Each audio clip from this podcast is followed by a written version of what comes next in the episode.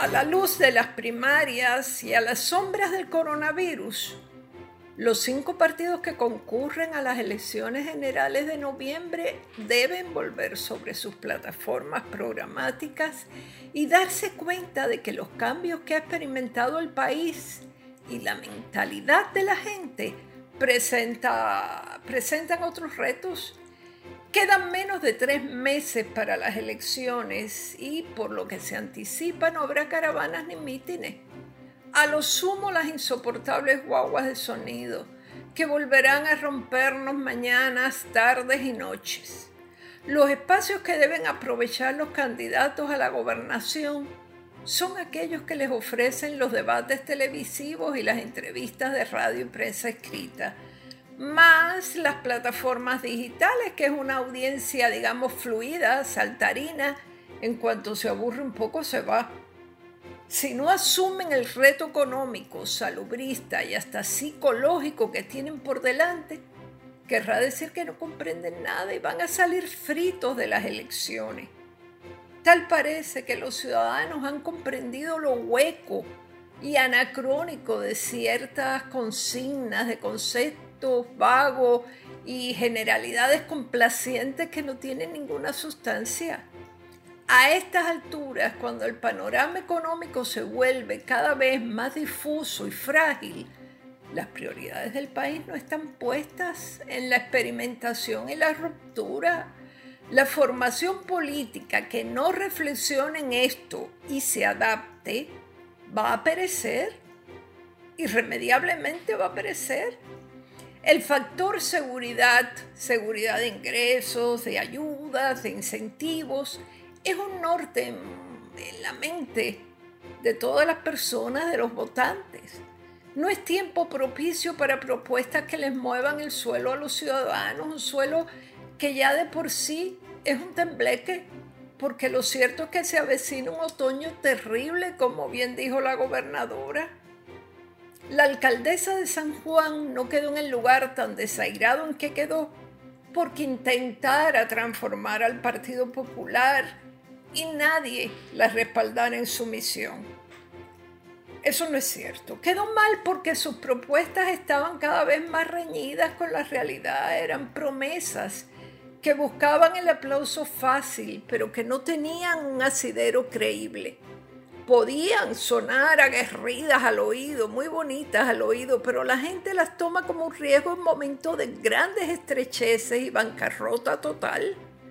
Aquí nadie, ninguno de los candidatos puede prometer, por ejemplo, la auditoría de la deuda, ni mucho menos cancelarla. Eso es un engaño mondo y lirondo. La moratoria ya existe Llevamos cuatro años en moratoria sin pagar un centavo. No sé qué hacen pidiéndola. No hay otro remedio que negociar bajo el ala de la ley promesa y de las decisiones de la jueza Laura Taylor Swain.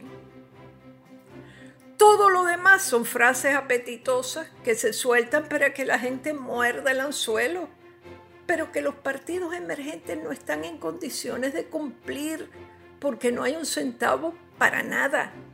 Dentro de la crisis salubrista, el tiempo apremia o al margen de la crisis salubrista o simultáneo a la crisis salubrista, el tiempo apremia para conseguir inversiones en la manufactura, la tecnología, la industria farmacéutica. El consumo no es desarrollo, ya lo dijo un economista y lo estamos notando más que nunca.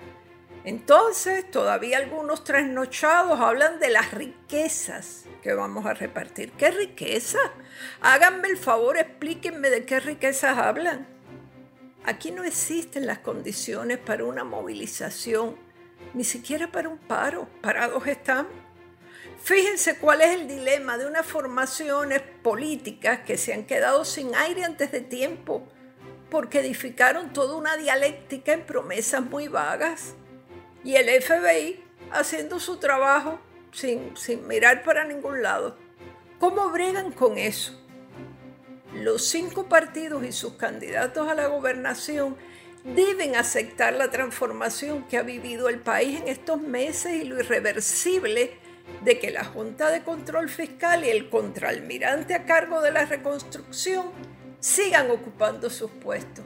No importa cuál sea el desenlace de las elecciones en los Estados Unidos, lo de aquí, para los efectos de Washington, seguirá corriendo según lo planeado. No, no van a mover un dedo para alterar un castillo de naipes que a la menor provocación puede venirse abajo con gran alboroto de buitres y un desequilibrio que puede afectar a medio mundo. Esto por no hablar de San Juan, que es la ciudad bandera. Está sucia, desolada, plagada de problemas de seguridad. Hay que saber bregar con las fuerzas del orden público, hay que tener moral para bregar con las fuerzas del orden público, las municipales y las, y las estatales. Y esa confianza hay que trabajarla eh, y no se impone de la noche a la mañana. Vayan a sus plataformas todos los partidos, pero en especial los que han estado dibujando pajaritos en el aire. Aprendan de la lección de las primarias y apúrense, porque cada vez lucen más insustanciales. Al que le caiga el sayo, que le recorte el ruedo. Esto ha sido Maldita Montero. Hasta la próxima semana.